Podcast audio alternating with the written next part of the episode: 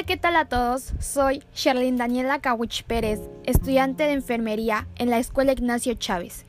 Curso el segundo semestre de la licenciatura y primero que nada, bienvenidos a este mi primer episodio.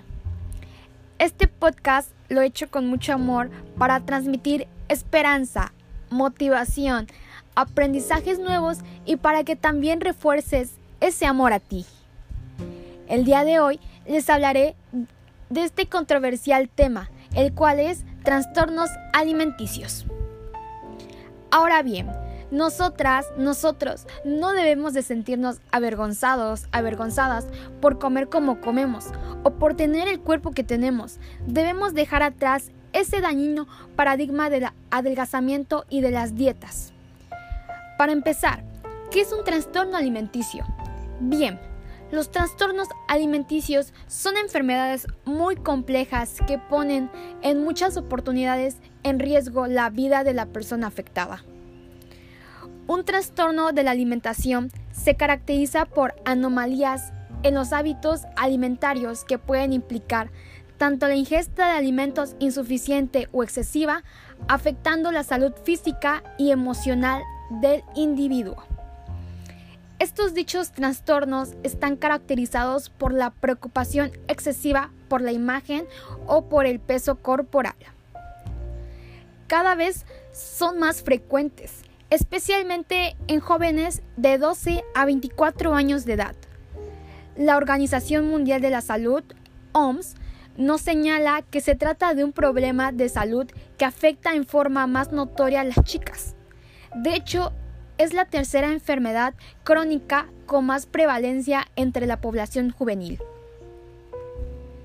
Los trastornos alimentarios se pueden clasificar en tres tipos, los cuales son la anorexia nerviosa, la bulimia nerviosa y los trastornos de la conducta alimentaria no especificado, o por sus siglas, TANE. Al referirnos a la anorexia nerviosa, podemos hablar de dos tipos. El primero es el tipo restrictivo. Este significa que es la limitación de consumo de alimentos. Y el segundo tipo es el tipo compulsivo. Este consta de episodios de descontrol alimentario o métodos compensatorios purgativos para evitar aumentar de peso.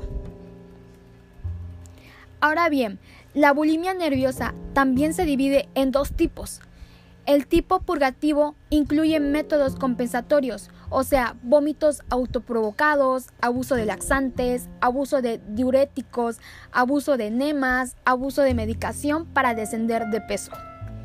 Y el otro tipo es el tipo no purgativo. Este es cuando los pacientes recurren exclusivamente al exceso de actividad física o a los ayunos prolongados. Al referirnos a los trastornos de la conducta alimentaria, podemos decir que este diagnóstico está reservado para aquellos pacientes que tienen un trastorno de conducta alimentaria, pero que no reúnen los criterios para las formas completas de anorexia o bulimia. Se llega a un diagnóstico de los trastornos de la conducta alimentaria en más del 50% de los pacientes que presentan un trastorno de conducta alimentaria. Estos incluyen el trastorno por atracones común en los obesos, la megarexia, que es el trastorno opuesto a la anorexia. La ortorexia es donde la persona consume alimentos que considera saludables, pero que en realidad no lo son. La vigorexia es la preocupación obsesiva por el físico. La permarexia son las dietas permanentes. La diabulimia esta es en diabéticos, es la manipulación de dosis de insulina. La hiperfagia es cuando se consume grandes cantidades de alimentos luego de alimentarse correctamente. Y por último tenemos la pica, que es la ingestión de elementos no comestibles. Los factores que predisponen estas enfermedades son múltiples tenemos el antecedentes familiares de trastornos alimenticios, el convivir con una familia preocupada por la imagen y la apariencia, el qué dirán, familias sobreprotectoras y la disfunción familiar, eh, los medios de comunicación. Por ejemplo, ahorita igual está en tendencia en Instagram donde las chavas suben sus fotos y la verdad se ven hermosísimas. Y muchas se deprimen porque no tienen un cuerpazo, pero nosotras debemos de amarnos tal y como somos, porque así somos perfectas.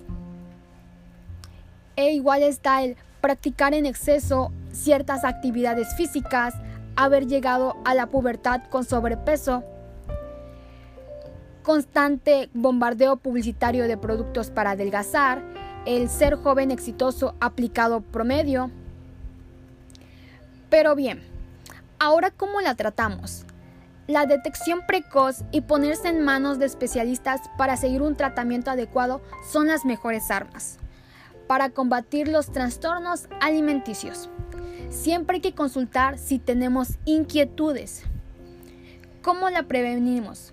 Siempre es mejor prevenir su aparición, tanto en el ámbito familiar, educativo y social, antes de llegar a tener que tratar este tipo de enfermedades.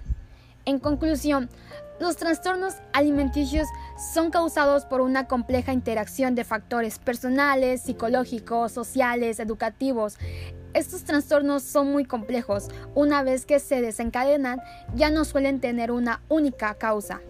De esta forma se comprende que lo mejor es intentar prevenirlos.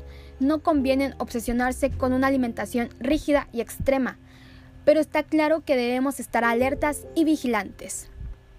Si conoces a alguien que sufre de algún trastorno alimenticio, bríndale tu apoyo, habla con él o ella y dile que acuda a pedir ayuda profesional. En fin, muchísimas gracias por haberme escuchado. Espero les haya gustado este primer episodio. Esperen más episodios. Cuídense mucho y ámense, porque todas, todos somos perfectos.